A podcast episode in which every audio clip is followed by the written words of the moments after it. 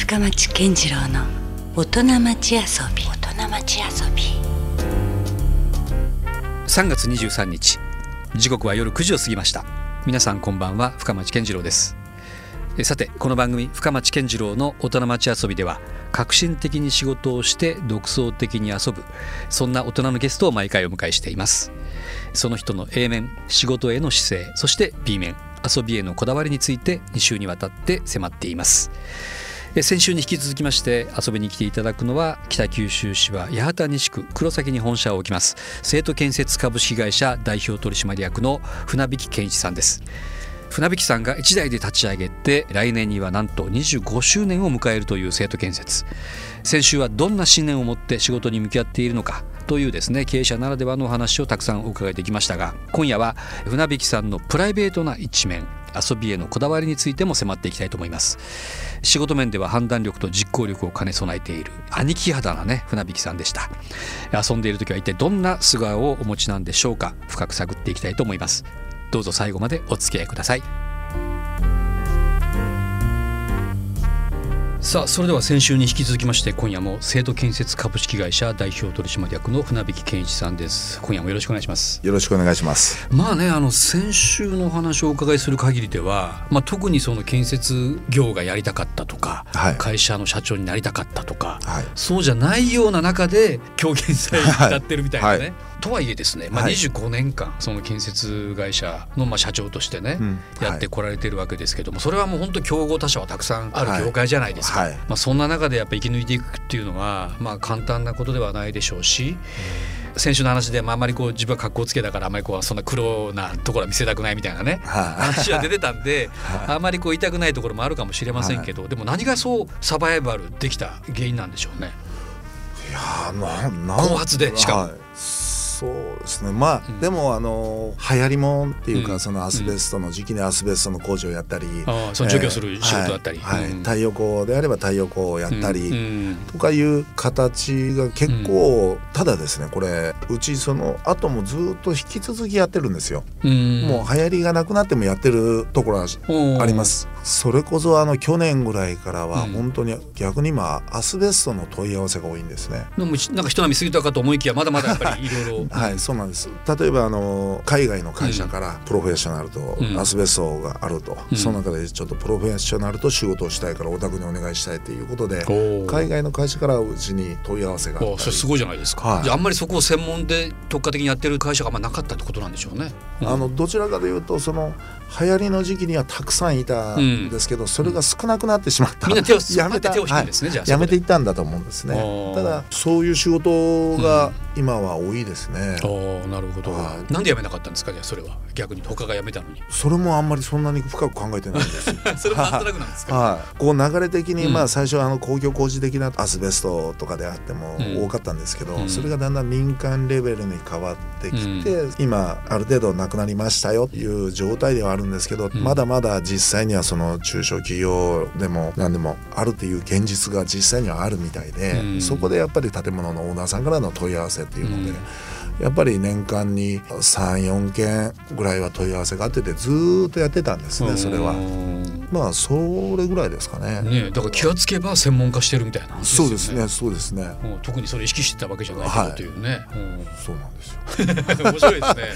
はい。じゃあその太陽光もやっぱりこうなんか一つ一時なんかすごいね盛んに言われた時期があって、うんはい。やっぱそれも落ち着いてではいたんですか？やっぱり今今もう落ち着いてる時期じゃないあんまりねコマーシャルとかでもそんな前ほどは見ないしね、はい。でもそれもやっぱり継続されてるわけですか？じゃあそうですね。まあ一応まだ、えー今年来年ぐらいまでまだうちもその太陽光に関しては仕事が入ってる状態なんで、ここ23年はまだ走らなきゃいけないのかなとは思ってますけど。じゃあそういうことが気がつけば何か一つの生徒建設の今やもう売りになっているうん。要素もあるわけですね。そうそうだと思いますなるほどね、はい面白いもんですね。はい。まあ今週はね仕事の話もありますが、まあ船引さんがどういうねプライベート、まあ自分の活力というか、はいあるかなというところもちょっと探ってみたいんですけども、はい休みの日なんかはどんな風に過ごされてるんですか？そうですね、うん結構地味ですよね地味。もうもともと地味なんですよ。あそうですかのーやっぱりちょっと変わってるんですよ。やっぱ僕自体がですね。だから結構本当ドライブしたり。車やっぱ好きですか？車好きです。うんはい。車は本当好きですね。そこはやっぱかなりこだわってるその趣味の中では、そうですね。まあ、先週ちらっとこうなんかイタシャがどうだって話も出ましたけど。はい。でもそれはそれでちょっと違ったぞみたいな話が出たじゃないですか。はい、昔二十歳ぐらいの免許取り立ての頃に、そういうスーパーカー的なものっていうのは、うん。まあ憧れとしてね小学生時代にですね。男の子としては一度ははね持ちますよ。はい、はいうん。とそういう確かに当時夢だったものが手に入れられる時期になって、ねうんはい、それで手に入れて、はい。なんかですね、うん。思ってたことと全然違ったみたいなのは正直ありますよね。うん。ね、乗られた方は分かると思うんですけど、うん。なんかものすごく人に見られてて、まあ実用性というよりはね。そうですね。もうなんか目立てるかこうはい見せれてるかみたいな感じに、うん。なんか自分がこう客観視してなんか嫌だったんですよ。うん。はい。なんか自分のこう付属品みたいになってねはいはいはい。っていうか、はい、そういうイメージのために僕はそういう車を選んだわけじゃなかったんですけど、うんうん。でも結果やっぱそういうふうに見られてしまうとか、うん。まあ、車じゃなくて自分を見てほしいぐらいなはい。そうですもんタイプ的にはきっとね。はい。うん本当僕そーっとしといてほしいタイプなんです。よどっちかというと多分。もう一人で例えばやっぱこう物が好きだったりするんで例えばちょっとカメラを買ってみようかな、うんうんで、うん。その一眼レフのカメラを買って、その僕はあの火山のあるところが好きなんですね。おーいいですね。湯布院だ、雲仙だ、まあ阿蘇もありますしね。阿蘇だ、うんうん桜島だ、はなんかですね見るのが好きでそこまでドライブがてら走っていって、うんまあ、温泉使って帰ってくるようなのが好きでですね、でそれも火山をじゃあ写真で収めたりとか、冷めようと思ったんですけど、うん、やっぱり火山を見てる場所って他にも人がいるじゃないですか。確かに。はい。好きな人はね、例えば大観峰とか行ってもものすごく人がいるまあ観光地だし、うん。はい、そこに僕がカメラを持って出てる姿がうん。自分で恥ずかしかったですよね。あそれあなんか見られて人かる人から見られてあの人何しよういや全然いいじゃないですか。そういう写真撮ってるんだなって思うだけですよ。まあこの風体なんで、うんうん。なんかそそれでカメラかよみたいな。うん。そういうのがなんか嫌でうん。結局あのカメラを持って行って助手席から下ろしきらないまんま携帯で写真撮って。マジですか？はいもうそんな感じですね。意外とこうなんですかこうちょっとビビりもんっていうか。ビビリですね。いや 本当そうですか？本当そうですちょっとそれは意外ですね。なんかねもっとブイブイ言ってほしいぐらいなイメージですけどね。なんですけどそれがなんかでそれもじゃあなんとかフェードアウトしていいはいようなはい。うんえじゃあなんか見つかってないですか？こう自分の中での本当のなんか気持ちのいい時間？そのまあ地味に過ごすっていうのはそれなんでしょうけど。ありそうでなかなかないですね。温泉に浸かるぐらいですか？温泉に使って それはそんな別に目立たないしね。はいそんなに長くは入れないじゃないですか、まあそう言ってもね。当たりますよ。だからもう。むしろやっぱ仕事人間？そうかもしれないですね。それが一番気持ちがいい時間だったりするわけですか、はい。社長業が、はい。でも最近気がついたことは、僕お酒もものすごく飲むんですね。あお酒が好きなんですね、はい、であのお酒を飲みながら音楽を聴く。うん。こういうことしたことがなかったんですよ。え？外で飲んでるだけなんで、そんなに音楽って言っても例えばカラオケがかかってるような、ああいう空間でしか結構なかったんですよ。ある時は接待だったりとか、はい。決してこうね気持ちがいいそのゆっくりリラックスできる時間帯ではないですよね。そそれでまあ例えばバーなんかで飲んでても、どっちかって言ったらちょっとジャズな、ああいう感じが多いじゃないですか。はでまあたまたま東京の方うんで矢沢永吉うんのコアしてるお店っていうかですね、音楽がこう聴けて、はい。映像が見れてお酒が飲めれるんですけど、そこ行った時にですね、うん。あこの時間っていいなっていうのは正直ありましたね。んなるほど。はい、その時に初めてお酒を飲むのに、ん。ワイワイ言わなくていいんだ静か。に 静かに音楽を聴きながら、うん。それはちょっとですね、うん。人には言いたくないんですけど、うん。自分でもそういうのは感じましたね。ようやく見つかったなんか気持ちのいい時間みたいな。はい、あの車の中でもそうなんです。うん。ひたすら景色見て走ってるわけじゃなくて道路見て走ってるんですけど、なんかその時にかかってる音楽っていうのは結構大事で、うん。好きな曲っていうのをやっぱりかけながら走るとかいうのは結構なストレス発散だったんでね、すけど、なんじゃない時間だけど一番気持ちが良かったりするんですよ。ね。はいうんわかるわかる。でそれをひっつけたことがなかったですね。お酒と音楽っていうのは僕の場合、うん。そういう場もなかったんで、うんなるほど。はい、それれがここ最近はちょっと感じるところですね。特にそのそこからこうお酒のなんかこだわりってあります？お酒そのものがこれがいいとか。あのーこだわりは今はですねやっぱり僕ウイスキーが好きですね、ワインとかはうん。もうちょっとこだわってはみたんです。うんその五大シャドウと言われるようなやつを毎こう、あ一応一通り、はい、一通りも味わってみて。てストックして、はい。ちょっとでもわからないです。わからないですね。味味とかやっぱりですね、うんうん。はい、ウイスキーはいいですね。アイラケージャーなんじゃとかいうの、量は飲めないんですけどいやあれこう、まあマッカランダースコッチはい。いっぱいありますよねなんかね、うん。いや美味しいなと思って。じゃあそういうカラオケとか、うん。そのお姉さんがいるようなとこじゃなくてもちょっとこう、バーみたいなそういうとこで一人はいじっくりみたいな、そんなイメージですか、はい、うん。でどっちかって言ったらあとはもうそれを家でできればもっと。なるほどね。お店とかじゃでもなく。家の中でんそういう場所を作ってしまいたい、あんまりその出たがりでもないんですね。あそういうおお家好きなんですね。はいもう家に入れるなら出たくないみたいなでとこも。それって建設会社の社長さんだからはい。全然家の中にそういう空間作れますよね、はもう作ってるんですかいいやまだです。今度建てようという構想の中で、うん。そういう部屋はちょっと設けるようにはしてるんですけど、あいいですね。こうちょっとプライベートバーみたいなそうそうそうう。それはちょっと僕お呼ばれしたい。な いつか。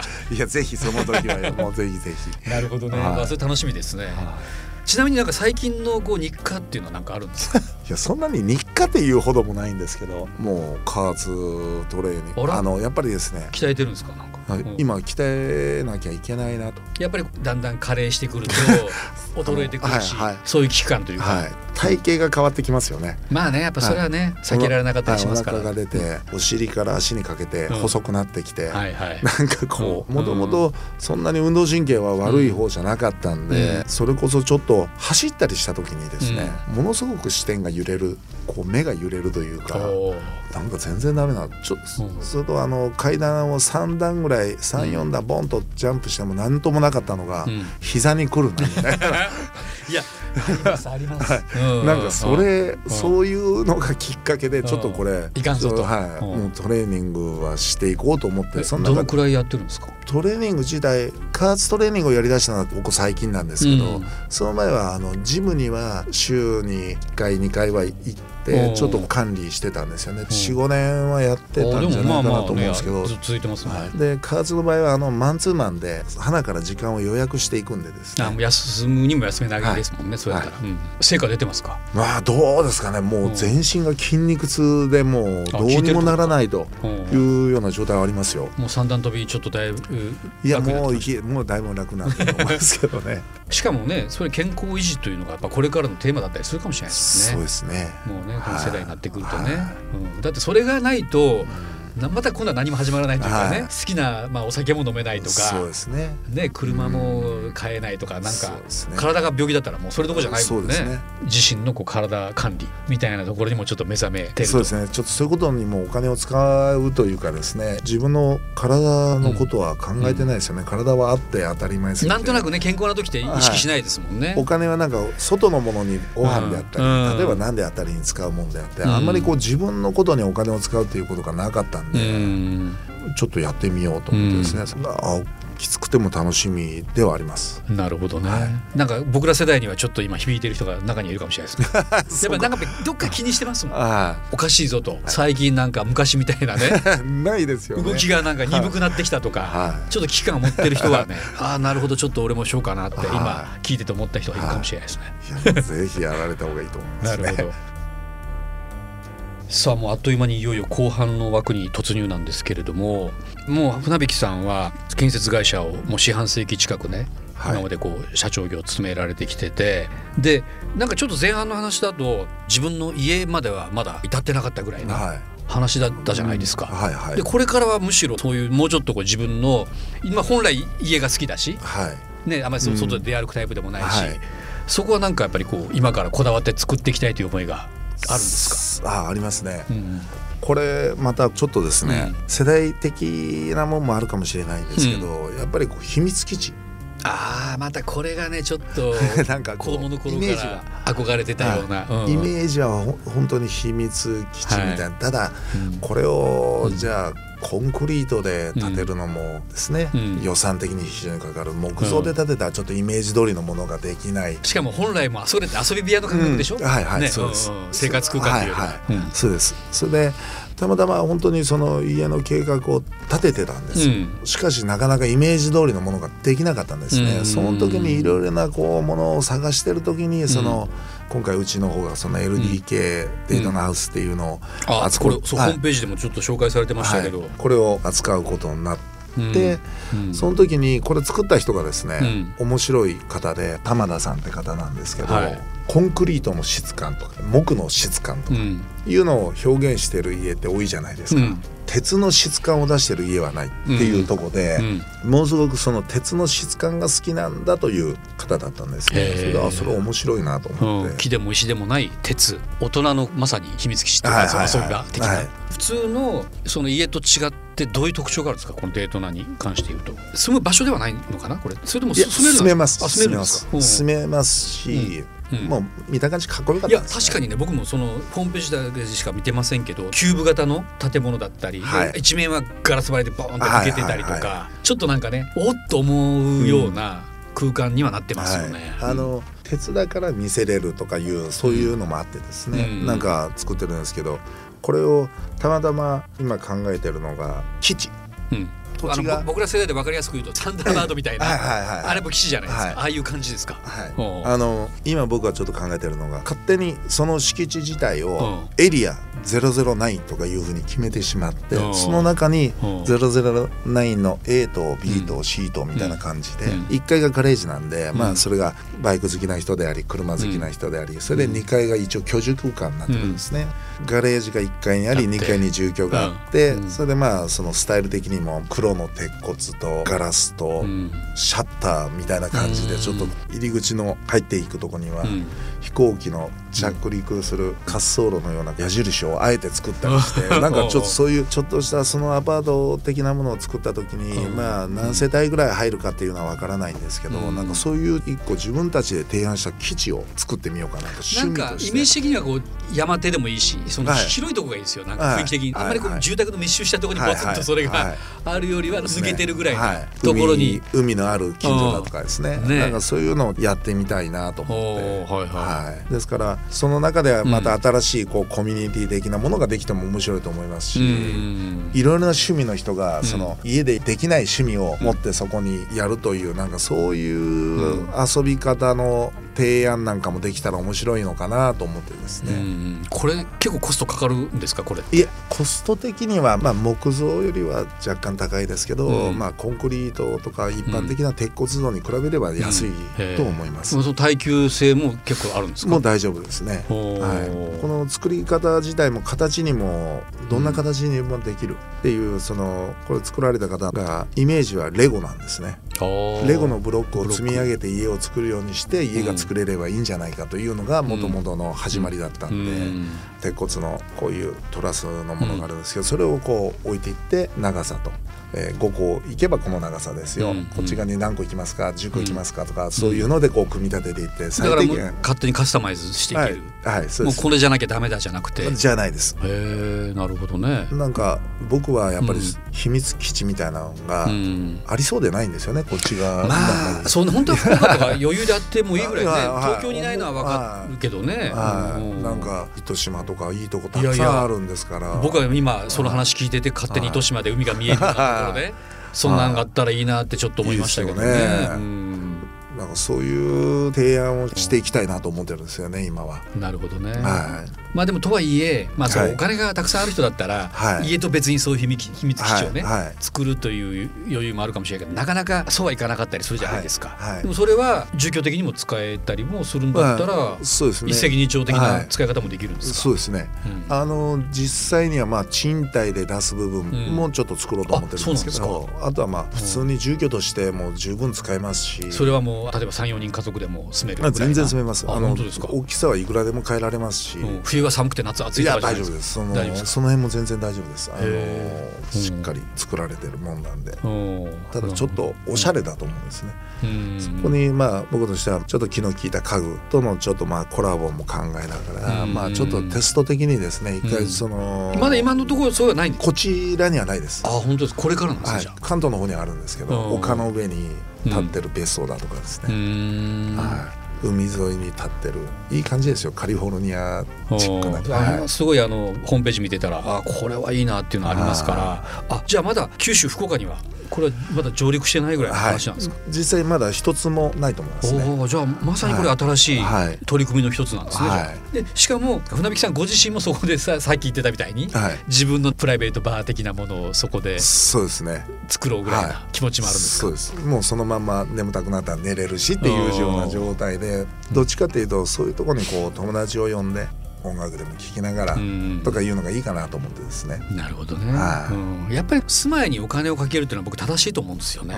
やっぱりその人生のある種半分以上というか、うん、それ絶対その家にいたりするわけじゃないですか。はいはいはい、でその空間こそやっぱりねあの外でいくらうまいものを食ったりとかするよりも、むしろそこに贅沢ちょっとでも贅沢した方がね、結局自己投資になるというか、うん、そうですよね。そんな気がしますね、うん、なんか高いものというイメージよりも、どっちかというとあの例えばこれ建て替えて今度向こうに引っ越すんだってなっても、分解してそのまま使えますから、まあ当然使えない部分っていうのは出てくると思うんですけど、まあ、老朽化とかもね、はい、多少ある基本的にその鉄骨の部分はばらせるんで、またそちらに持っていって使うってなったら次なんかもいいと思うんですよね、その場合はよりコストを抑えれる抑えれますよね。そっか、はい、なるほどね。いろんななんかじゃあメリットっていうか利点もありそうな話ですよね、はい、なんか男の人が好きな建物と思いますね、はいということはもう制度建設としては今までねいろんなことをやってきたとおっしゃってましたけども、はい、そのデートのハウス今後のちょっと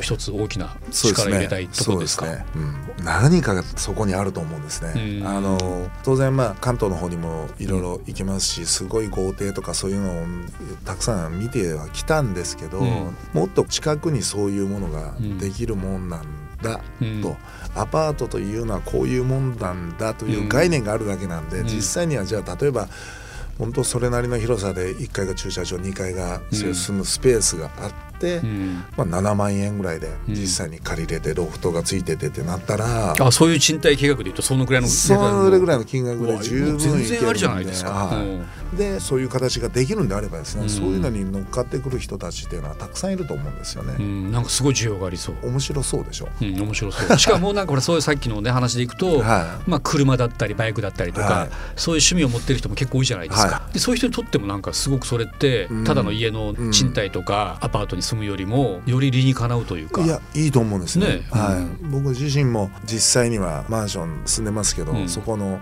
駐車場に入れても、うん、まあ隣の車とかを気にしながら止めて、ね、まあそういうマンションであれば子どもたちが遊び場の中にそのね、うん、傷つけられたくない車があったりするわけですよね。そういう方なんか共有のまあ駐車場みたいなのが結構多いからね、今ね、はい、それからでこう公衆の面前で、自分の車をじろじろ見る人もちょっとあんまりいないじゃないですか。であればまあゆっくりガレージの中に入れて、誰も見てないところで好きなだけ見れて酒も飲めて音楽も聴けてみたいな、そういう趣味の延長線上に生活があるっていうのもなんかライフスタイルというところではありなのかなそれってまあこれ個人的な質問ですけど、はい、僕みたいに音楽的な趣味の持ってる人からすると、音的にはどうですか？いやそれがですね実際にそこでスタジオ的に作るという仕様もなんかあるみたいですね。ちょっと防音、はい、防音なんか全然聞かせられます。はい。そういうのもあるんですか、はい、それはまた気になるな。その音楽好きな人がなんかだってそれこそ秘密基地で使えますもんね、はい、音楽好きだったら、うん、大丈夫みたいですね。なるほどね。まあまあそれあんまり密集してるところだったらあれかもしれないけどでもそれなりのねちょっとこう自然環境に近いところぐらいで、で多少そういう防音オプションがあれば、結構やりっぱなし。もういや全然できるできるはい。はいなるほどね。結構それいいですね、うん、手軽に本格的なものを手に入れられるんじゃないかなとは思ってるんですけど、うん、でその船引さんの個人的な趣味とか思いとかともちょっと共通してくる、これ展開ですそうですね。僕はまあいろいろなもんやったけどそうじゃないとかいう、うん、ありましたね、はい。の中でやっぱり最終的にはそういうことの方が贅沢なのかなみたいな、一番の贅沢はこういうことなのかなみたいな。でもそれを今持ってる人が逆に少なすぎて良さとかいうのが広まってないだけでこれがもうちょっと手軽に手に入るのであればどうなんだろうとか。確かに、はい、いやさっきのね家賃7万ぐらいでもし住めるんだったら、はい。はいもうそんなね家は買えないけどちょっと賃貸だったらっていう人にとってもは全然手が届く範囲だし、と思うんですよね。ねまあ、土地が高いところに作ればちょっと別の話になってくるとは思うんですけど、うんちょっと離れたところの丘の上で下に海が見えるような場所なんかであれば全然いいと思うんですよね。なるほどね。本当に秘密基地。うわ俺ももうちょっと頑張ろうかなって今気持ちちょっと今 一瞬なりますねそれね。おなんーかいいと思うんですへえ、まあ、なんかこれちょっと展開的にはオチのような話になりましたね。いろいろ行き着いてここに来たみたいね。なね。はいそういうところもあるから、これ一概にそのビジネスライクな話でもないですよね。あそうですね。ですからあの問い合わせもいただいてるんですけど、どうしても金額が金額がってなるんですけど、うん。どうしてもですねこれ、うん。どういうものが欲しいんだっていうことをうん言われないと金額が出ないんですね。そうか、さっき言ったみたいにいくらでもカスタマイズもできるから。はい、ですからどちらかというとその、うん。例えばこれはスタジオとしても使えてとかいうことを言われればそれに対するうん。金額になるんですけど、うん。例えばいやガレージとしてバーとして用途によって値段が全然こう変わってくると思うんで、うんはい、どういう形でもできるから、まあ、うん。考え方としては自分の秘密基地を作る感覚でまず見てみたらどうかなとは思うんですけどね。うん。はこれだから、まあ、ちょっと気になってる人は、まあ、それこそ生徒建設さんい、のはいホームページからデートな情報をはいちょっと、そうですね。写真であればこういうイメージとかいうのはたくさん載ってると思うんで、うんうんその中でこれをこういう形でと言われるのはもうどちらかというとホームページなり会社の方に電話していただければ担当がいますんで。だからそこに出てるものだけじゃなくて今の話だといろんなねその趣味に応じた展開ができるはいわけだから、そこで相談できるってことですよね。はい。これ福岡でもそれやってくださいよその。いやまずは本拠地の北九州で、はい、やりたいと思います。ねじゃあそれも楽しみですねこれからね。そうですね。おいやいや。